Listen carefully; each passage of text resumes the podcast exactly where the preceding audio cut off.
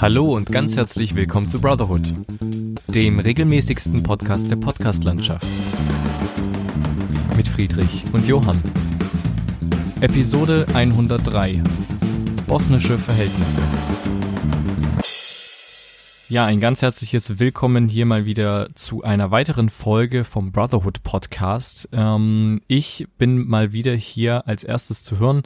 Äh, Grund dafür ist, dass Johann nach wie vor immer noch in Bosnien, genau gesagt in Bihać, ähm, sich befindet im Flüchtlingscamp Lipa und ähm, ja, da hatten wir schon letzte Woche eine Folge dazu gemacht. Wer das noch nicht gehört hat, kann das gerne nachholen.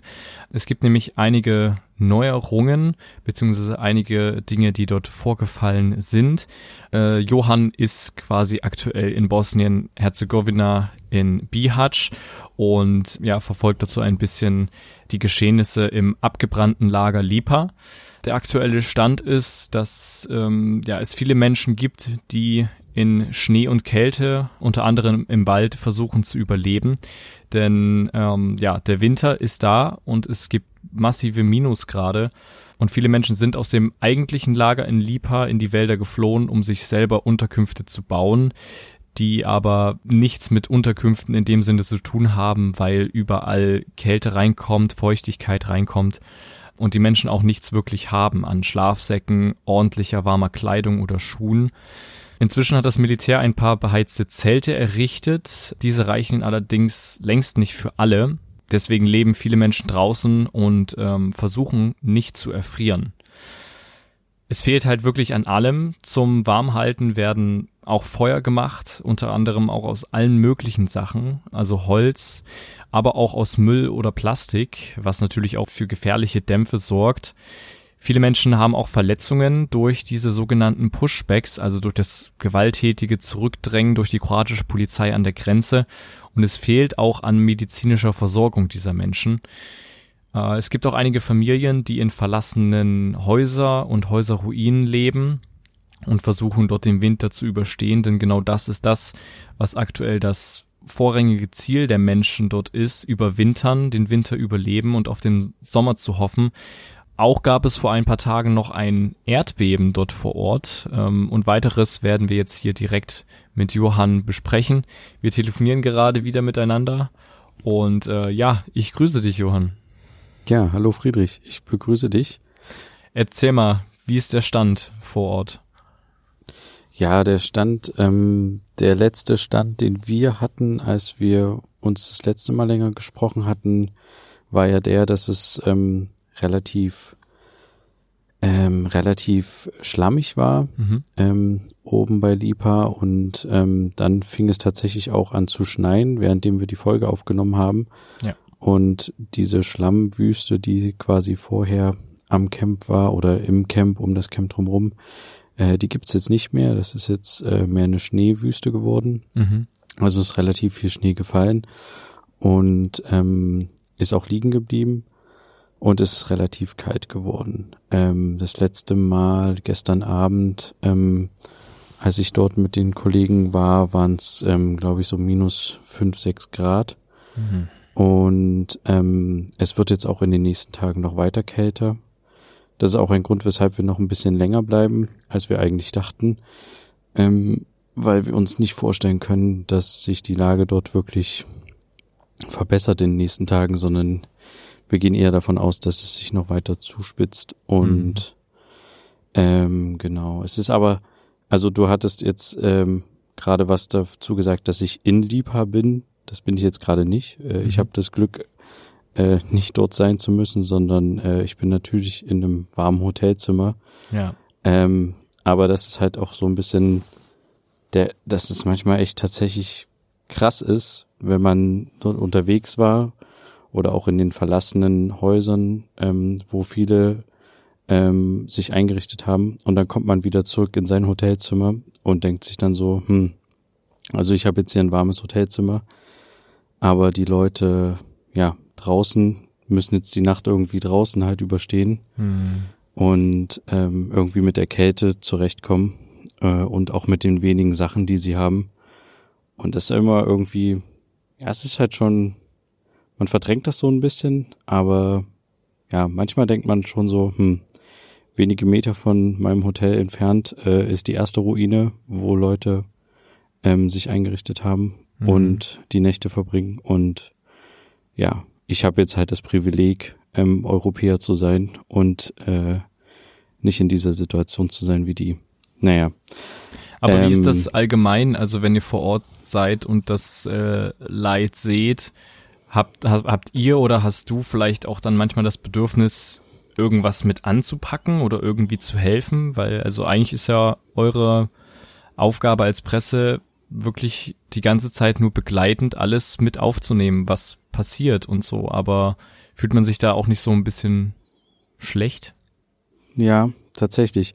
Also es gibt tatsächlich immer mal so kleine Situationen, wo man sich so denkt, äh, also das müsste jetzt irgendwie nicht sein. Man könnte jetzt das Problem der Person, also nicht das gesamte Problem, aber zumindest ein Stück weit irgendwie unterstützen. Mhm. Ähm, und manchmal machen wir das tatsächlich dann auch. Also es ist mhm. jetzt nicht so, dass wir ähm, Leuten irgendwie helfen bei illegalen Handlungen oder sowas, also bei diesen Grenzübertritten, die sie versuchen. Mhm. Ähm, das machen wir natürlich nicht, solche Sachen. Und äh, wir haben jetzt auch im Gegensatz ähm, zu unserem eigentlichen Vorhaben auch mal so einen Pushback versuchen zu filmen okay. ähm, und so einen illegalen Grenzübertritt quasi irgendwie mit zu begleiten oder dann halt zu sehen, wie die Kroaten darauf reagieren.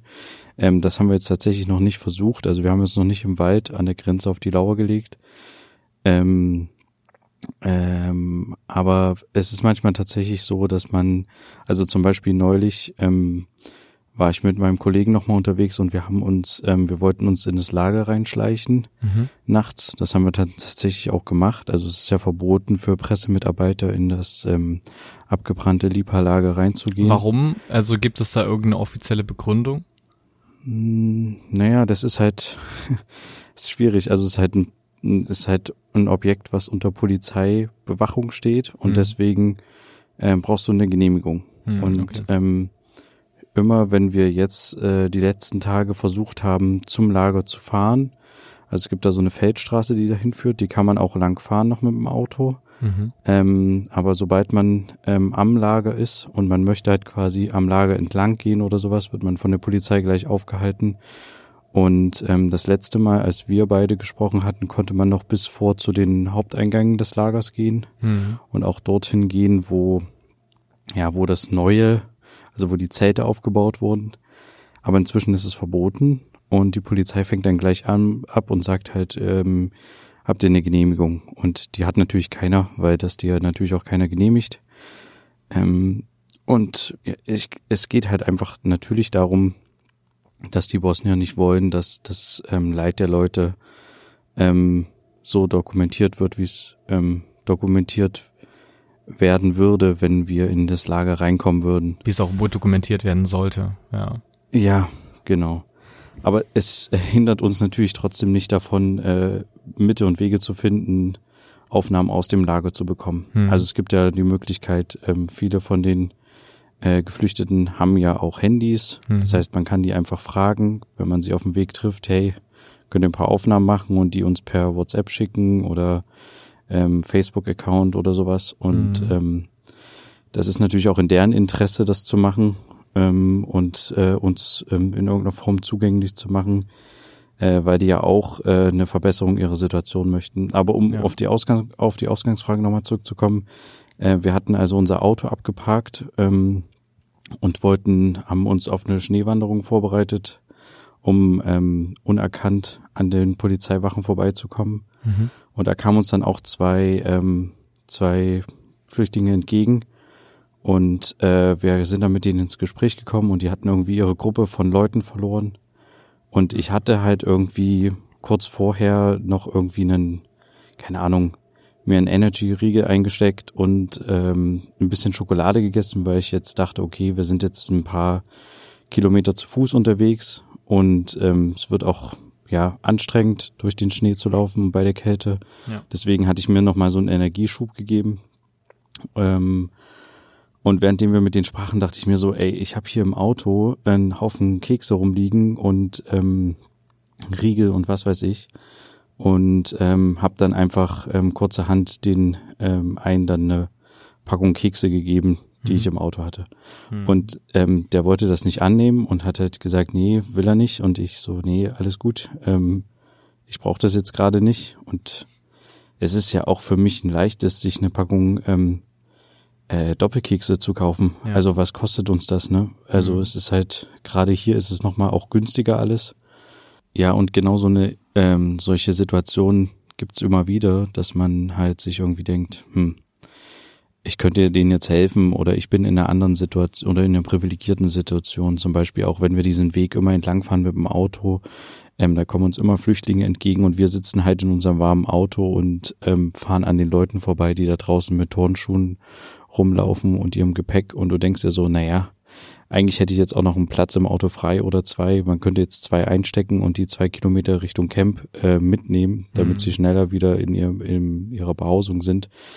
Aber ähm, das, also das sind halt Sachen, da muss man sich dann natürlich auch bremsen, das nicht zu machen, weil ähm, dadurch ist das Leid der Leute jetzt nicht wirklich äh, gelindert. Ähm, und ähm, du, wir sind ja jetzt auch nicht dafür da, irgendwie ein Shuttle-Service zu sein für die ja. Leute. Und es ist halt auch ein großes Problem, glaube ich, wenn man das zu, ja, wenn man das zu viel macht, äh, ja, oder nee, anders gesagt, ähm, du hilfst damit halt einer Person und das ist vielleicht auch gut für dich, für dein Gefühl, aber es besteht natürlich auch die Gefahr, dass du halt dann, dass es halt auch irgendwie Neid unter den anderen halt irgendwie in irgendeiner Form halt hervorruft. Mhm. Und das ist ja auch ein Grund, weshalb, ähm, ja, ich hatte das, glaube ich, in der letzten Folge schon mal angesprochen, nicht alle Hilfsorganisationen hier wirklich, ähm, wo ihnen erlaubt wird zu helfen, weil ähm, keiner will, dass äh, hier eine Hilfsorganisation ankommt mit irgendwie 30 Pullovern und 30 Schuhen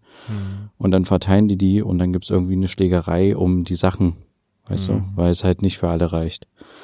Und ähm, deswegen ist es ähm, ja, ist es halt auch so, dass es viele, also es ist nicht allen erlaubt, hier zu helfen, was ähm, was ich jetzt nicht damit gutheißen will, aber was aus dem Grund, ähm, dass es, dass es, ja, dass es irgendwie koordiniert werden muss, die Hilfe, ähm, nachvollziehbar ist, zumindest so weit, aber es ist ähm, trotzdem so, dass ja einige Hilfsorganisationen unterwegs sind, die dann einfach illegal helfen. Also mhm. das heißt, äh, und das, und das ist auch ganz gut so, dass das so ist, also jetzt aus ähm, der humanitären Sicht, weil, wie du schon beschrieben hast, es gibt ja nicht nur dieses Lager, der Fokus ist ja sehr auf diesem Lager Lipa, was abgebrannt ist, ähm, sondern viele haben halt auch einfach gesagt, ähm, ich gehe einfach aus dem Lager raus und bewege mich halt ähm, in den umliegenden Wäldern oder in den Abrisshäusern, die hier in der Gegend sind und habe halt einfach die Möglichkeit, ähm, selbstbestimmter zu leben, ähm, bin nicht unter einer Polizeikontrolle ähm, und ja, äh, zum Beispiel auch, ja, habe einfach ein habe auch einfach einen Temperaturunterschied, weil du bist ja dort auch auf einem 600 Meter höher etwa als ähm, hier in der Innenstadt. Mhm. Ähm, das heißt, die Leute, die, also wenn wir hier in der in der Stadt rausgehen und es schneit, schneit es dort oben auf dem Berg ähm, nochmal zweimal mehr. Mhm. Oder ähm, die Temperaturen sind halt auch drei, vier Grad kälter als hier. Und diesen Leuten können halt diese Hilfsorganisationen ganz gut helfen, äh, wenn sie punktuell diese Punkte anfahren, ähm, die bekannten Abrisshäuser und äh, sogenannten Squads und dort halt quasi Kleidung, Schlafsäcke vorbeibringen oder halt auch Essensspenden verteilen. Mhm. Und ähm, das ist äh, eine ganz gute Sache, die ganz gut funktioniert. Aber diesen ähm, der großen Anzahl an Menschen im Camp oder sowas ähm, helfen diese Hilfsorganisationen jetzt nicht wirklich, also nicht offiziell. Hm. Ähm, und es ist aber interessant, wir haben jetzt in den letzten Tagen auch ähm, äh, eine Hilfsorganisation begleitet und auch viele andere Hilfsorganisationen unterwegs mal irgendwie getroffen, teilweise auch bei solchen Aktionen ähm, gesehen, dass sie halt quasi illegal geholfen haben, mhm. ähm, was halt eigentlich auch wieder irgendwie ein bisschen, also es ist schon irgendwie krank, dass das halt quasi ähm, illegal ist, den Leuten da zu helfen. Also dass die Hilfsorganisation aufpassen muss, dass sie nicht erwischt wird oder zu großes Aufsehen erregt, Wenn dass sie nicht die Menschen Polizei hilft, irgendwie die vorbeikommt. Oh, Mhm. Genau. Ähm, das ist schon irgendwie ein bisschen krass. Und ja, wir hatten ähm, eine Hilfsorganisation, die, von der hatte ich glaube ich schon mal berichtet, SOS Biatch. Ja. Das ist die Hilfsorganisation, die hier vor Ort, die örtlich angesiedelt ist und ähm, denen erlaubt ist zu helfen. Und ähm, die arbeiten zusammen mit anderen Hilfsorganisationen ähm, und unter anderem halt mit dem Aachener Netzwerk. Das ist eine deutsche Hilfsorganisation, die sich hauptsächlich um Obdachlose gekümmert hat Mhm. in der Vergangenheit und ähm, die haben so ja so Behandlungs rollende Behandlungsräume, also so mobile Krankenstationen und da haben die zwei Busse mitgebracht aus Deutschland, ähm, wo sie behandeln können und da ist ein Arzt mitgekommen, Mhm. auch mit ähm, anderen medizinischem Personal und die wollten halt quasi mit diesen Bussen hier rumfahren und ähm, ja in den Ruinen den Leuten quasi medizinische Versorgung in irgendeiner Form zugänglich machen. Ja. Ähm, und die können natürlich nicht jetzt irgendwie, ja, wundervoll bringen, aber zumindest äh, Schmerzen lindern, ähm, Krätze behandeln, ja, oder halt auch äh, Wunden versorgen. Und ähm, äh, denen wurde aber tatsächlich die Einreise relativ schwer gemacht. Zum einen wurde denen die Ausreise aus Kroatien, aus der EU relativ ähm, schwer gemacht. Die waren irgendwie fünf Stunden an der kroatischen Grenze zugange. Und dann nochmal am nächsten Tag an der bosnischen Grenze ähm, hatten sie nochmal irgendwie fünf, sechs Stunden äh, Aufenthalt. Das Problem, was war, sie hatten eine Liste, eine relativ genaue Liste gemacht von Sachen, die quasi in den Krankenmobilen auch sind Mhm. für die für den Zoll und auf den äh, auf der Liste stand halt auch irgendwie halt was ja relativ logisch ist, wenn man so ein Krankenmobil hat, Desinfektionsmittel mit drauf. Mhm. Und ähm, das ist halt verboten einzuführen, Desinfektionsmittel. Und deswegen hat halt quasi der Zoll da irgendwie ein großes Aufsehen gemacht darum. Ich weiß gar nicht, wie sie es am Ende geklärt haben. Auf jeden Fall durften sie dann nach, ähm, wie gesagt, mehreren Stunden diskutieren und prüfen von Behörden, durften sie quasi die Fahrzeuge hier einführen nach Bosnien. Mhm. Das heißt, die Fahrzeuge sind äh, da, aber ähm, ja, sie durften nicht anfangen zu helfen, weil der Arzt noch äh, nachweisen muss, äh, dass er Arzt ist und behandeln darf, praktizieren darf. Und ähm, ja, deswegen durfte er jetzt nicht wirklich helfen. Und er hat aber einfach gesagt, irgendwann, ähm, er kann jetzt nicht hier mehrere Wochen darauf warten, bis er eine Genehmigung hat, mit diesen Arztmobilen rumzufahren und den Leuten zu helfen. Und deswegen hat er dann auch angefangen, ähm, ja, einfach seinen Rucksack zu packen und mit seinen Kollegen ähm, in so ein Abrisshaus zum Beispiel zu gehen oder auch in so eine Fabrik und dort halt einfach ähm, die Leute ähm, zumindest grundlegend Notdürftig zu versorgen, Ja. notdürftig zu versorgen. Und das halt auch so irgendwie, ja, es ist schon wieder so ein bisschen Schikane, ne? Also Mhm. es gäbe die Möglichkeit, es ist ähnlich, ähnlich wie mit dem Flüchtlingslager, äh, Lager, was quasi hier in der Stadt ist, was auch relativ schnell umfunktioniert werden könnte und was relativ schnell auch ähm, einsatzbereit wäre, was auch von der IOM betrieben werden könnte und äh, was die IOM gemietet hat, die Räumlichkeiten, wo Container sind, was winterfest ist, was beheizt ist, aber wo halt einfach ähm, die Bevölkerung oder auch die Verwaltung hier vor Ort nicht möchte, dass die Flüchtlinge reinkommen. Und deswegen wird's halt irgendwie unterbunden. Und ähm, hier ist es wieder so ein Fall mit diesen Ärzten, mit den Arztmobilen. Die könnten einiges an Leid den Leuten ja abnehmen oder ich sag mal lindern. Aber es werden halt einfach bürokratische Steine in den Weg gelegt. Ähm, die müssen jetzt halt einfach lange da auf diese Genehmigung warten, dass sie mit diesen Mobilen rumfahren dürfen. Und ähm, ja, das zwingt halt auch manchmal dann so Hilfsorganisationen zu sagen, okay, oder halt in dem Fall den Arzt ähm, zu sagen, naja, dann mache ich das jetzt halt illegal. Ich darf das jetzt eigentlich nicht. Aber er beruft sich halt darauf, er ist halt Arzt und ähm, sein Berufsstand sagt halt auch, er ist dazu da, den Menschen zu helfen. Und darauf beruft er sich halt und sagt halt, ja, ähm, das ist halt mein Ethos und ich helfe den Leuten, egal in welcher Situation oder welche bürokratischen Hürden es jetzt noch gibt. Ähm, die Leute sind halt in Not, deswegen muss ich helfen. So. Ja. Ähm, ja. Und das ist halt, ja, keine Ahnung. Es ist äh, immer wieder erschreckend, was hier so irgendwie jeden Tag für neue Sachen auftauchen. Wir hatten auch selber jetzt gestern, was war das gestern? Ach ja, genau. Gestern ähm, Abend eine, ja, teilweise lustige, teilweise auch erschreckende Begegnung mit der bosnischen Polizei. Mhm.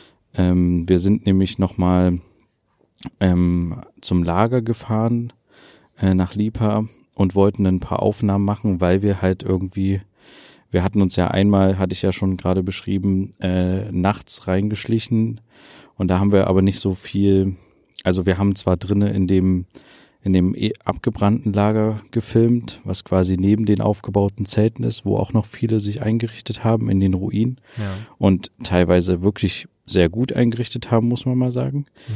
Ähm, da haben wir ähm, ein bisschen gefilmt und wollten aber noch mal von außen gestern Abend ein paar Aufnahmen machen von den neuen Zelten und wollten uns die Situation der, dieser Zelte angucken, wussten aber, dass wir nicht direkt bis zu den Zelten ähm, vorkommen können Mhm. oder direkt vorfahren können mit dem Auto und haben deswegen einen Weg ähm, äh, von hinten an das Lager versucht zu finden durch den Wald und haben dann das Auto wieder abgestellt und sind halt ähm, bis vor zu den Zelten gelaufen.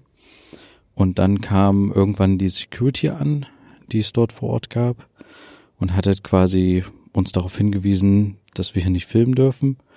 Und wir haben halt gesagt, naja, wir sind ja hier aber auf einer Straße und wir sind jetzt nicht im Lager drinne. Und dann haben die gesagt, ja, okay, ihr müsst hier auf der Seite der Straße bleiben und dürft nicht hier rübergehen. Und dann haben wir gesagt, alles klar, wir bleiben hier und alles cool. Und ähm, also wir haben das auch nicht versteckt gefilmt. Wir haben uns da mit Stativ hingestellt und Kamera und so. Das wir waren relativ gut zu sehen. Alles Ja. gut. Und dann irgendwann kam ein Polizeiauto, hielt an und ja, die stiegen dann aus und sagten dann halt, wir dürfen hier nicht filmen. Und dann haben wir halt gesagt, na ja, wir sind Presse, deutsches Fernsehen, äh, wir würden hier aber gern filmen und wir stehen ja auf öffentlichen Grund. Und ja, dann fingen die aber an zu diskutieren und meinten halt, nee, wir dürfen das nicht. Und wir haben dann zurückdiskutiert und es ging dann hin und her und Ist es irgendwann dann haben auf sie gesagt, Englisch oder habt ihr jemanden dabei? Naja, es ist halt irgendwie, die sprechen sehr wenig Englisch und ähm, es gibt immer mal einen von den Polizisten oder sowas, der Englisch spricht. Interessanterweise sprechen ja hier viele Leute auch ähm, teilweise einige Brocken Deutsch. Okay. Ähm, aber in dem Fall war das halt so, dass sie, dass die sprachliche Barriere schon sehr groß war. Hm.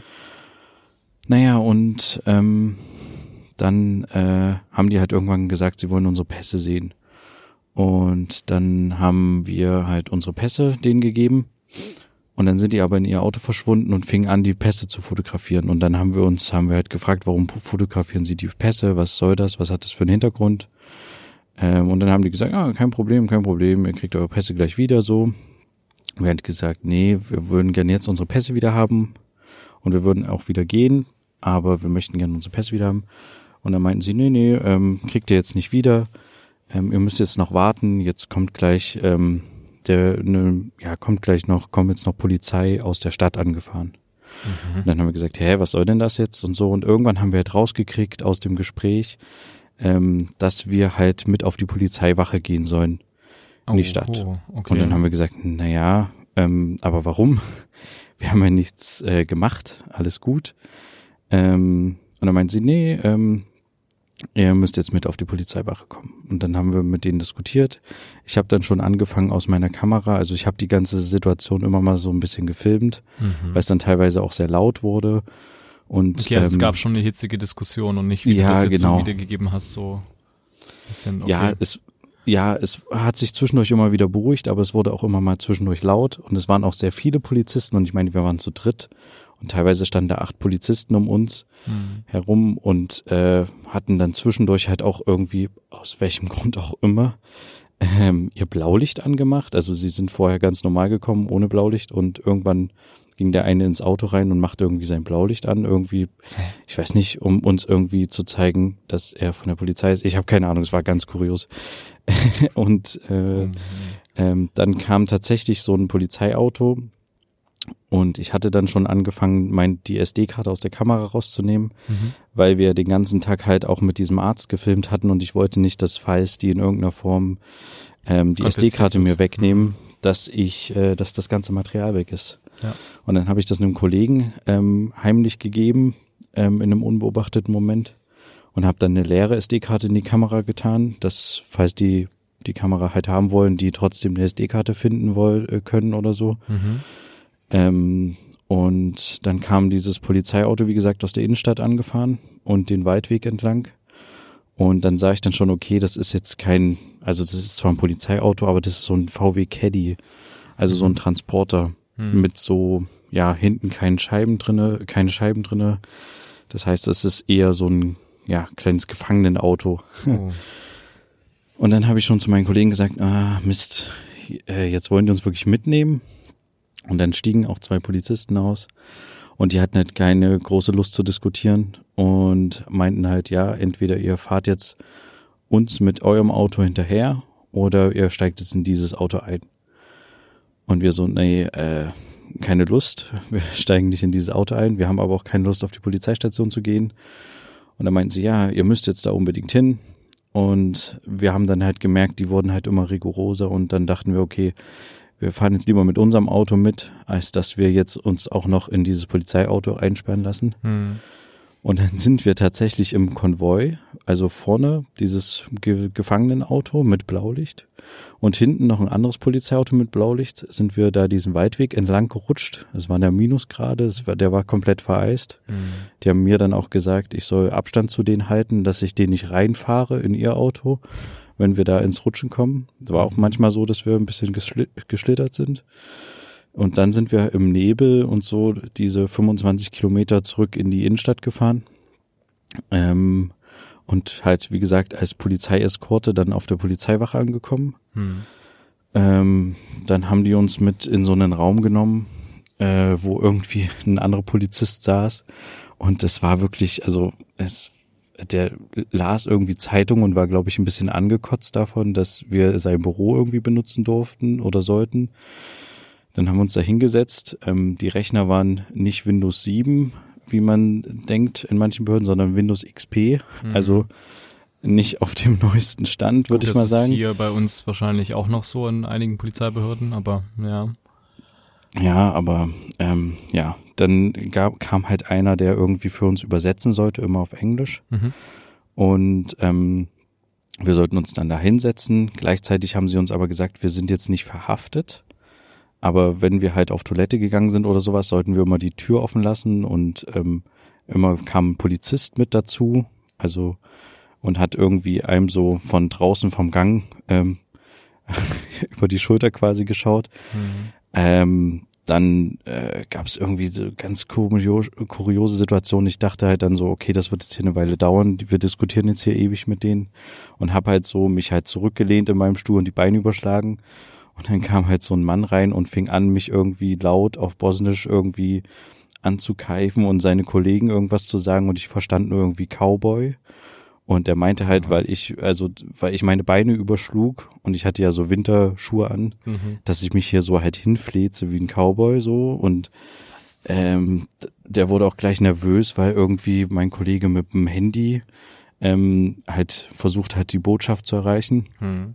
Und dann haben wir, müssten wir halt mit denen diskutieren, dass es ja nicht verboten ist, sein Handy zu benutzen, vor allen Dingen, weil wir ja nicht unter Arrest stehen. Aber das wurde halt so hitzig und laut teilweise, dass man halt immer mal dachte, was machen die als nächstes? Also mhm. äh, holen die jetzt irgendwie, keine Ahnung, wollen die uns jetzt doch noch irgendwie wegsperren oder was? Also, na, und die haben halt irgendwie einen Grund gesucht und es stellte sich dann heraus, dass sie als Grund ähm, uns vorwerfen, dass wir halt auf dem Gelände waren und gefilmt haben. Und wir haben halt dann gesagt, nee, das ist eine Lüge, wir waren nicht auf dem Gelände. Und äh, ja, dann haben sie uns die Pässe weggenommen und haben halt gesagt, wir kriegen die erst am nächsten Morgen wieder und müssen um 8.30 Uhr hier erscheinen und werden dann, äh, dann wird es einen Gerichts, Gerichtsprozess geben. Und da haben wir gesagt, nee, okay. gibt es doch keinen Gerichtsprozess. Und dann meinten die, nee, doch, ob ihr eure Pässe wieder kriegt. Und dann haben wir gesagt, nee, wir äh, gehen da nicht zum Gerichtsprozess. Und dann meinte der eine dann, der, der translated hat, hat dann so gesagt, na ja, Also ihr kommt dann morgen früh hierher und entweder ihr kommt dann freiwillig mit zum Gericht oder ihr werdet in Handschellen, also äh, dort zum Gericht geführt. Und dann haben wir halt gesagt, nee, auf keinen Fall. Ähm, der Richter, also mein Kollege hat dann gesagt, der Richter wird über sie lachen und dann meinte der, nee, der Richter wird über euch lachen und also es war ganz kurios, äh, teilweise wie in einem, ja, wie in einem autoritären Staat haben die halt dann gesagt, sie wären das Gesetz und sie konnten uns aber halt nicht richtig sagen, gegen welche Regel wir verstoßen haben. Mhm. Naja, das Ende vom Lied ist, dass wir am nächsten Morgen äh, dann nicht zu den äh, zu der Gerichtsverhandlung gegangen sind, mhm. weil wir einfach dachten, nee, wir wollen lieber ausschlafen. ähm, also nee, der eigentliche Grund war halt, wir wollten halt überhaupt nicht dann in irgendwelche Diskussionen reingezogen werden ja, und haben klar. dann halt gesagt, nee, ähm, wenn wir da jetzt zu so einem Termin erscheinen, wo irgendwie die Polizisten ihre komischen Lügen erzählen, dann müssen wir uns irgendwie erklären, dann dauert das irgendwie ewig. Ähm, wir regeln das halt auf einem anderen Wege. Und dann haben wir halt mit dem Boot, mit der Botschaft telefoniert und ähm, die haben dann halt quasi vermutlich im Hintergrund einiges angerührt, weil es ist natürlich für Bosnien jetzt auch nicht so gut, wenn sie jetzt in die Schlagzeilen kommen dafür, dass sie irgendwie drei Medienvertreter, auch noch Deutsche, ähm, festgenommen haben oder ihnen die Pässe abgenommen haben und sie des Landes verweisen. Mhm. Und dann hat sich das heute im Laufe des Tages dann ähm, tatsächlich geklärt und wir haben dann, wurden dann eingeladen zur Polizeistation, unsere Pässe wieder abzuholen. Okay. Und es war also quasi ein Riesenaufriss mhm. für was, was eigentlich in Deutschland relativ normal ist, dass man vor einem Gebäude steht oder vor einer Anlage und von öffentlichem Grund quasi das Ganze filmt. Ja. Und hier ist es halt, ja, weil es halt so ein sensibles Thema ist, ähm, ist halt die Polizei komplett an die Decke gegangen, die örtliche, und hat halt irgendwie gemeint, sie müsse jetzt hier irgendwie den großen Max markieren mhm. Und uns irgendwie was vorwerfen. Was aber natürlich nicht funktioniert hat, weil wir ja nichts Schlimmes gemacht haben. Ja. Dass wir jetzt den Tag davor ähm, illegal im Camp waren, ähm, haben wir denen jetzt natürlich nicht erzählt. Mhm.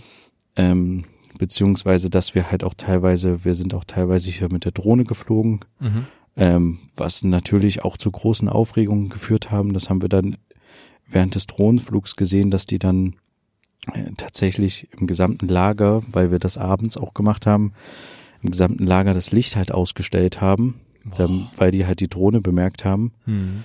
Bedeutet natürlich aber auch im Umkehrschluss, äh, dass die dann immer für den Moment haben die halt ähm, den Strom abgedreht, den sie dort haben. Ähm, haben dann aber natürlich auch diese beheizten Zelte, wo die Flüchtlinge untergebracht ist, denen den Strom abgestellt. Mhm. Das heißt, die Heizlüfter liefen dann natürlich auch nicht mehr. Mhm. Also das ging dann nicht sehr lange, weil wir sind dann immer gleich gelandet. Ähm, das, also es war eigentlich, nee, es war nur einmal. Ähm, und halt gestern, als wir da an dem Camp gefilmt haben, haben sie dann auch, als sie ankamen mit ihrem Polizeiauto, haben sie dann auch den Strom abgestellt. Ähm, aber das bedeutet ja auch, dass dann die Leute, die ja dort eigentlich, die sind ja nicht gefangen. Es ist ja nur eine Unterbringung für die. Es ist ja wirklich kein Gefängnis. Das ja. ist ja eigentlich eine, für die eine Art Unterbringung und ähm, wenn du es so siehst, dürften die uns eigentlich auch einladen zu sich in ihre Wohnung oder Unterkunft. Ja. Genau. Also es ist ja, wie gesagt, es ist ja kein Gefängnis. Ja. Und den Leuten haben sie einfach mal kurzerhand dann den Strom abgestellt. Mhm. Äh, und dementsprechend halt auch die Heiz, Lüfter, die Heizmöglichkeit und ja, also es ist ja teilweise sehr autoritäre, ähm, kuriose Regeln, die hier herrschen. Und ich finde alles auch, nur, das ist sehr krass. Also ich finde die Maßnahme sowieso krass, dass sie da versuchen, das zu verhindern, dass Bilder von den Lagern direkt irgendwie veröffentlicht werden können oder sowas, weil eigentlich müsste denen ja klar sein, dass eben intern ähm, Leute, die halt dort in den Lagern leben, auch selber aufnehmen können und selber das nach draußen bringen können, weil die ja da auch rein und rausgehen können, wie sie wollen. Ähm, genau. Ja. Und dementsprechend halt auch sowas äh, ja übergeben können, irgendwelche Videoaufnahmen. Und zum anderen gibt es doch auch wieder ein wahnsinnig schlechtes Bild auf das Land, auf die Stadt, auf den Ort, wenn dort versucht wird, Sachen zu vertuschen. Also so wirkt es ja am Ende. Also eigentlich genau, ist ja. das überhaupt nicht der richtige Weg da irgendwie, weil das nimmt ja die Presse mit, das kriegen die, kriegt die Presse ja mit und ähm, deswegen wird das ja bestimmt in irgendeiner Art und Weise auch mit veröffentlicht, beziehungsweise mit in irgendwelchen Beiträgen genannt. Also es ist ja, ja eigentlich das komplette genau. Gegenteil, was sie versuchen. Genau. Also, dass die Presse an ihrer Arbeit gehindert wird, das haben jetzt schon einige mitbekommen. Hm. Da sind wir jetzt nicht die einzigen. Ja. Ähm, aber trotzdem hat es dahingehend schon geklappt, dass du halt nicht mehr so einfach vor das äh, Lager kommst, wo die meisten Leute halt unterwegs sind. Mhm. Und du kannst halt nicht wirklich gut, gerade bei diesen Zelten, die die neu aufgestellt haben, du, wir können ja jetzt nicht wirklich ähm, reingucken und ähm, mit den Leuten sprechen, wie es jetzt dort ist in den Zelten oder das halt selber erleben. Ja. Wir waren, als die die frisch aufgebaut haben, haben wir uns ähm, mal äh, den Moment einer Essensausgabe genutzt und sind dort mal mit einem Handy reingegangen und haben mhm. da mal kurz gefilmt. Aber ähm, es gibt halt auch Berichte von Leuten, die da drinnen wohnen, dass die ähm, überhaupt nicht gut isoliert sind, dass da teilweise das Wasser reintropft und ich meine, du kannst dir vorstellen, wenn so ein Heizlüfter so ein großes ähm, Zelt heizen soll, der mhm. Heizlüfter steht im Eingangsbereich, der steht aber auch nicht im Zelt, weil der so heiß läuft, das ist so ein Industrieheizlüfter, der so eine richtige Flamme hat. Mhm. Das heißt, die haben natürlich auch Angst, dass dir es irgendwie das Zelt in Brand setzt. Mhm. Ähm, das bedeutet, der steht außerhalb und filmt, äh, filmt äh, und schießt halt quasi seine Hitze in den Eingangsbereich rein. Bedeutet auch, das Zelt ist natürlich offen. Hm. Das heißt, ähm, alles, was sie da reinballern an Hitze, kommt natürlich irgendwo auch wieder raus. Ja. Und ähm, es gibt halt auch, ähm, uns haben halt auch Leute, die da drinnen äh, leben, erzählt, dass sie nachts geweckt werden, wenn es geschneit hat, um quasi die Planen, wo das, ähm, wo der Schnee nicht runterrutschen kann, die, der auf den Zelten liegt, dagegen zu klopfen, damit der Schnee runterrutscht von dem Plan. Ähm, das sind aber halt Sachen, die wir erzählt bekommen, aber es können wir jetzt halt, es äh, macht es uns halt schwieriger, wenn wir nicht da halt rankommen dürfen und das halt nicht offiziell quasi in irgendeiner Form halt beobachten können, mhm. wie da so die Bedingungen sind, sondern das halt nur aus Erzählungen kriegen, das können wir halt jetzt nicht so gut abbilden. Das heißt, durch ihre Polizeimaßnahmen oder durch dieses Abschotten, was sie da versuchen, haben sie es natürlich schon ein Stück weit geschafft, um die Berichterstattung ein bisschen zu erschweren. Ja. Hält natürlich trotzdem, wie du schon sagtest, die Medien jetzt nicht unbedingt davon ab, dass sie irgendwie Mittel und Wege finden, doch darüber zu berichten. Mhm, ja, aber es ist natürlich, es ist schwierig und ähm, ja, ähm, es macht die Sache auf jeden Fall für uns nicht einfacher und natürlich das eigentliche Problem, also uns kann es ja egal sein, unter welchen Bedingungen wir arbeiten. Ähm, das ist ja auch alles, ja, ist ja auch alles für uns jetzt irgendwie kein Problem, sage ich jetzt mal in dem Sinne. Aber für die Leute vor Ort ist es halt einfach mal ein großes Problem. Ja. Und ähm, überhaupt nicht angenehm, dass, äh, dass da halt versucht wird, die Leute ja, also oder sagen wir mal so, die Öffentlichkeit ruhig zu stellen, um ein Bild nach außen zu tragen. Es läuft alles, es funktioniert alles. Die Leute sind untergebracht. Dabei pa passen nicht mal alle in diese Zelte rein. Eben, das ist halt ein Grund, weshalb die Leute noch teilweise im verbrannten Camp sind. Und ähm, wir haben da halt auch so eine Hütte besucht, wo halt Pakistaner wohnen in dem abgebrannten und die haben sich halt wirklich sehr, sehr gut eingerichtet. Die haben halt gesagt, bei uns tropft es halt nicht ins Zelt rein. Wir haben das halt selber gebaut. Wir haben das auf alten Planen und Brettern und Bettgestellen gebaut. Und wir wissen halt, wie wir das halt auch reparieren können, dass bei uns halt das Ganze dicht ist und dass es halt auch trocken drinne ist. Und das ist halt schon irgendwie ein bisschen traurig, dass die Sachen, die die Leute sich selber basteln, aus den Überresten dieses Lagers, dass die halt besser anscheinend halten als die Sachen, die halt ja von der Armee aufgestellt wurden. Mhm. Ja. Oh Mann. Na, wie geht's denn da jetzt weiter? Gibt's da jetzt nähere Informationen? Werden da jetzt weitere Zelte gebaut oder sind weitere Zelte geplant? Beheizte Zelte? Oder wie geht man jetzt damit um? Weil der Druck von außen ist ja enorm. Na, es soll wohl nochmal Geld von der EU geben. Das wurde versprochen. Das ist mhm. natürlich wieder die Frage, ob das hier ankommt. Ähm, ich weiß ehrlich gesagt nicht, wie sie sich das vorstellen, hier den Winter das Ganze halt auszuharren. Du kannst, also wie gesagt, ich ähm, habe dir auch ähm, ein paar Fotos mal zwischendurch geschickt. Mhm. Du kannst dir das halt wirklich vorstellen, teilweise, wenn du da halt hingehst zu dem Lager abends, das ist halt wie eine Mondlandschaft so ein bisschen. Mhm. Ähm, es ist alles verschneit, es ist alles eisig, der Wind pfeift dort, es ist halt als würdest du halt irgendwie auf einem, also teilweise dachte ich so, das ist wie, wenn du irgendwo langkommst und mitten in der dunklen Antarktis irgendwo siehst auf einmal ein Licht oder ein Lichtermeer, kommst halt näher und siehst wie so Expeditionszelte, die da halt stehen. Mhm. Und äh, das ist halt eigentlich so eine unwirkliche Welt und ich weiß nicht, wie die das halt noch den ganzen Januar ähm, durchhalten wollen. Und Jetzt werden, wie gesagt, halt die Temperaturen auch nochmal kälter Richtung Wochenende. Samstag sollen es angeblich minus 14 Grad werden. Ich weiß nicht, ob das jetzt ähm, hier nur in der Stadt minus 14 sind. Dann weiß ich nicht, wie hoch, äh, wie, wie, wie die Temperaturen dann quasi noch ähm, auf dem Berg quasi sind. Hm. Also es ist irgendwie, äh, keine Ahnung. Ähm, vielleicht muss das Leid halt noch irgendwie potenziert werden um ein Vielfaches, damit halt irgendwie auch die Leute hier vor Ort sagen, okay, das geht jetzt nicht. Wir müssen die zum Beispiel in das, in das Camp bringen, was es ja hier schon in der Innenstadt gab in Bihać, wo man halt einfach sagt, okay, die Leute kommen hier halt einfach unter für den Winter und haben halt eine Möglichkeit hier zu überleben in dem Lager. Mhm. Aber da gibt's halt so viel Widerstand dagegen, ähm, und auch irgendwie Kompetenzen, Kompetenzgerangel, dass, ja, dass es halt fraglich ist, ob das stattfindet. Vielleicht müssen tatsächlich erst Leute irgendwie ähm, sterben, dass, äh, dass das irgendwie mal stattfindet. Ich habe keine Ahnung. Ähm, andererseits, also was auf jeden Fall weitergeht, ist der Überlebenskampf der Leute, die hier vor Ort sind. Mhm. Also ähm, die Hilfsorganisationen sind, wie gesagt, sehr aktiv. Die Hilfe kommt auch ähm, teilweise gut an bei den Leuten. Ähm, die Leute freuen sich halt auch tatsächlich ähm, und fühlen sich halt auch gewertschätzt. Ähm, also Schlafsäcke, Isomatten, ähm, Sachen zum Backen, Nahrungsmittel, Schuhe, Kleidung, ähm, alles sowas kommt halt auch tatsächlich ähm, bei den Leuten an.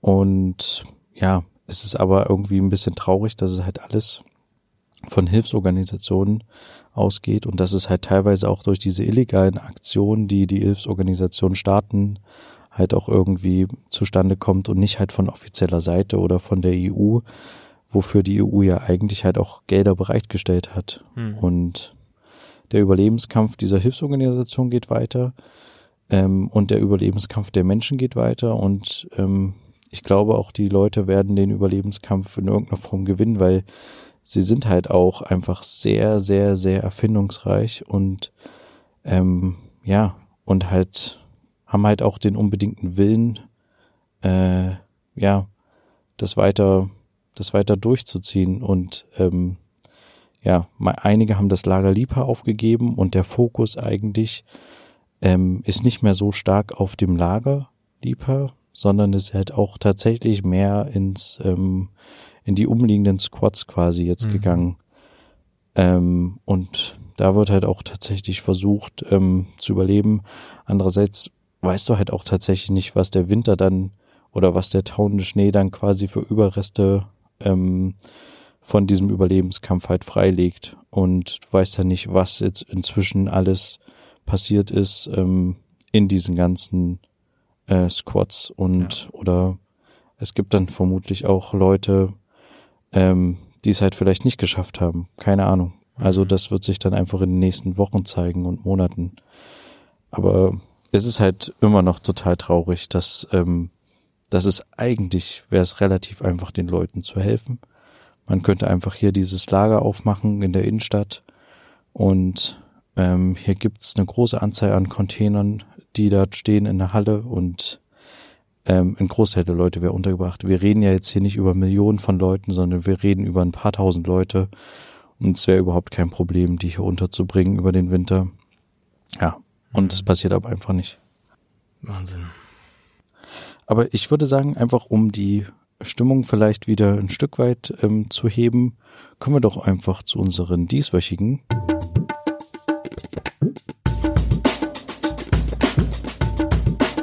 Bro Shorts. Ja, letzte Woche haben wir es natürlich äh, leider ausfallen lassen. Hm. Ich hatte auch, um ehrlich äh, zugestehen, keine Zeit äh, mir was ähm, zu überlegen, weil ich auch gar nicht den Kopf dafür hatte.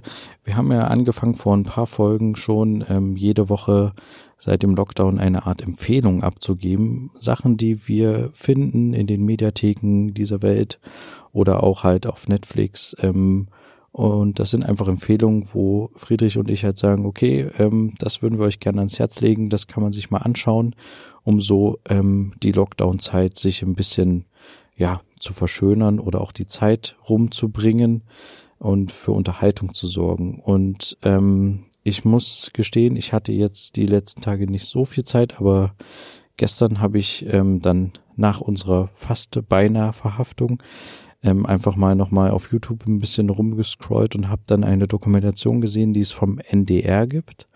Und ähm, habe ich mir dann angeschaut und zwar über ähm, über YouTuber, über die Real Life Guys. Ich weiß nicht, du kennst die, Friedrich? Ja. ja. Das ist ähm, eine Gruppe, also ein Zwillingspaar hauptsächlich mit vielen Freunden zusammen, ähm, die halt auf YouTube verschiedenste kuriose Sachen bauen. Unter anderem haben die schon ein U-Boot gebaut, ähm, ein funktions äh, funktionstüchtiges U-Boot aus dem Wassertank. Vorher hatten sie ein U-Boot aus zwei Badewannen gebaut. Ja, Zwischendurch haben sie auch mal Badewannen. Genau, haben sie eine große Rutsche gebaut oder auch in, in einem Baumarkt eine Art, ja, ähm, Achterbahn. Achterbahn. Dann gab es auch mal eine, ein, wo sie sehr bekannt sind, ein Video, wo sie eine fliegende Badewanne gebaut hatten. Mhm und womit sie quasi rumgeflogen sind. Und ähm, es gibt eine Dokumentation über diese YouTuber auf dem NDR. Und die gibt's halt auch auf YouTube anzugucken. Und ich habe die mir angeschaut und ich fand die sehr interessant, weil es ging nicht, ging nicht vordergründig halt darum, was sie alles Tolles auf YouTube gemacht haben, sondern eher darum, dass einer der beiden Zwillinge ähm, Krebs hat hm. und das schon länger und mehrere Diagnosen und jetzt inzwischen halt auch die Diagnose, dass er es ähm, nicht mehr lange, ja, dass er nicht mehr lange überleben wird. Und es sind halt relativ junge Leute und die Dokumentation beschäftigt sich auch so ein bisschen damit, wie äh, er und auch sein Umfeld, die Freunde, ähm, mit dieser Krebsdiagnose umgehen. Also wie junge Leute mit so einer Krebsdiagnose umgehen. Und ja, das fand ich ganz interessant und kann ich deswegen nur empfehlen. Das ist eine sehr interessante Dokumentation gewesen. Mhm. Die habe ich auch schon geschaut. Ich fand sie auch sehr gut und kann sie auf jeden Fall auch nur weiter empfehlen. Es ist sehr bewegend, wie die damit umgeht, wie er damit umgehen, äh, umgeht, äh, weil halt auch die Ärzte in Aussicht gestellt haben, dass es keinerlei Hoffnung oder Aussicht auf Heilung gibt. Ähm, ja, also sehr zu empfehlen ist natürlich in den Shownotes verlinkt. Was auch verlinkt ist, ist eine neue Netflix-Serie, die diesen, diesen Monat angelaufen ist, diese Woche angelaufen ist, und zwar die französische Netflix-Miniserie ähm, Lupin. Also so wird sie zumindest geschrieben. Sie wird Lupin, glaube ich, ausgesprochen. Und ähm, hier spielt ein Hauptcharakter, den wir alle kennen, beziehungsweise bestimmt viele von uns kennen, aus dem Film Ziemlich beste Freunde, nämlich Omar Sy spielt hier einen, ja, ein, ein, ein, ein Bösewicht, könnte man sagen, der in unserer heutigen Zeit spielt und quasi ein, ein wichtiges Schmuckstück aus der, aus dem Louvre stiehlt. Ähm, das hat eine Hintergrundgeschichte, dass er so agiert wie ein, ja, ein, ein, ein berühmter Gentleman-Gauner ähm, ja, es hat auch noch eine Hintergrundgeschichte mit seinem Vater, der einst beschuldigt wurde, dieses dieses wertvolle Schmuckstück mal geklaut zu haben und sowas wäre Millionen wert ist. Also sehr, sehr interessant. Ist auch mit einem bisschen Witz. Ähm, und kann man sich auf jeden Fall anschauen. Wer ziemlich beste Freunde geschaut hat, der weiß, wie Oma C auch spielt und wie, was es auch für witzige Szenen immer mal gibt. Und das trifft hier auch auf jeden Fall zu. Sehr zu empfehlen. Lupin, ausgesprochen Lupin geschrieben, auf Netflix ähm, ja, packen wir euch auch unten in unsere Show Notes verlinkt. Ja, schön. Schaue ich mir mal an, wenn ich auf jeden Fall wieder nächste Woche zurück bin. Mhm. Ähm, ja, dann waren das auch schon unsere dieswöchigen.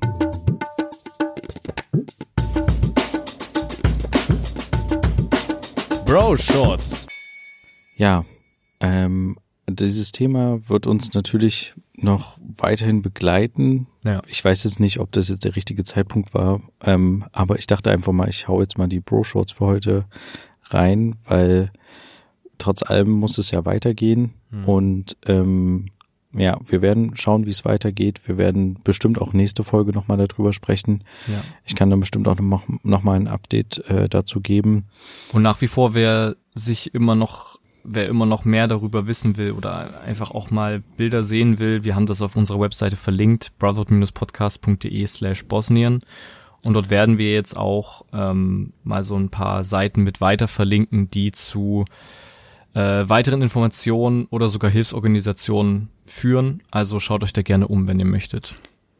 Genau. Und weil ich tatsächlich auch schon die Frage bekommen habe, wie kann man die Leute, den Leuten hier helfen und den äh, Hilfe zukommen lassen, was wirklich, was ich zumindest persönlich, also es ist natürlich nur meine persönliche Meinung, aber ähm, was ich hier erlebt habe, was wirklich eine gute Hilfsorganisation ist, die wie gesagt halt auch die Möglichkeit hat, weil sie hier örtlich ansässig sässig ist, den Leuten offiziell zu helfen, ist halt die Hilfsorganisation SOS Bihatch und ähm, da, falls jemand Lust hat, es ist jetzt kein Spendenaufruf oder sowas, aber weil ich halt tatsächlich die Anfrage schon bekommen habe, wie man helfen kann, das ist was, wo ich jetzt sage, aus meiner Perspektive hier vor Ort, das ist eine sinnvolle Organisation, die halt auch tatsächlich, wo die Hilfe halt auch hier vor Ort ankommen würde. Mhm. Genau. Und ähm, ja, wir werden weiter das beobachten und äh, schauen, wie es hier weitergeht. Ich hoffe einfach mal, dass es ein nicht zu kalter Winter wird, dass es tatsächlich ähm, glimpflich alles abläuft und ähm, dass jetzt auch, wenn die Temperaturen so sehr sinken, vielleicht gibt es ja auch eine Erkenntnis bei den Bosniern hier vor Ort und ähm, es kommt vielleicht noch, äh, wendet sich vielleicht noch alles ein bisschen ins Positivere. Hm. Das ist eigentlich die Hoffnung, die ich noch habe. Genau. Und ich weiß nicht, hast du noch ein paar abschließende Worte? Nee, ich, also ich, ich bin nach wie vor immer noch sprachlos, auch von dem, was du erzählt hast. Ähm, ja, wir, wir werden das, wie gesagt, weiter beobachten und wir hoffen mal, dass es halt alles irgendwie äh, besser verläuft, als wir uns das jetzt gerade irgendwie vorstellen können. Und Ja. ähm, hoffen, dass vielleicht auch die EU mal vielleicht da auch mal den Blick hinschweifen lässt und mal ein bisschen Ja. mehr vielleicht den der bosnischen Regierung vor Ort ein bisschen Druck macht. Wir werden das weiter beobachten. Ihr werdet auf unseren Social Media Kanälen bestimmt dazu noch einiges sehen, hören und wir werden uns bestimmt auch in der nächsten Folge noch mal ein wenig darüber unterhalten. Genau. Ähm, bleibt alle positiv, Ja. trotz allem Leid dieser Welt und ähm, ja, auch trotz des Lockdowns, der gerade in Deutschland ist. Und ähm, äh, hatte ich ja schon letzte Folge gesagt, hier gibt's ja quasi kein Corona bei uns. Hier hält sich ja keiner so wirklich an die Maskenpflicht. Mhm. Der eine Polizist meinte auch zu meinem Kollegen gestern, setzen Sie die Maske ab, wenn Sie mit mir reden. Mhm. Dann haben wir erstmal eine kleine Corona-Diskussion auf der Polizeistation geführt. Das war auch wieder kurios. Ähm, also es ähm, bleibt spannend und ähm, wir hören uns einfach nächste Woche wieder, wenn es wieder heißt, zwei Brüder. Eine Brotherhood. Macht's gut. Bis dann. Tschüss. Ciao.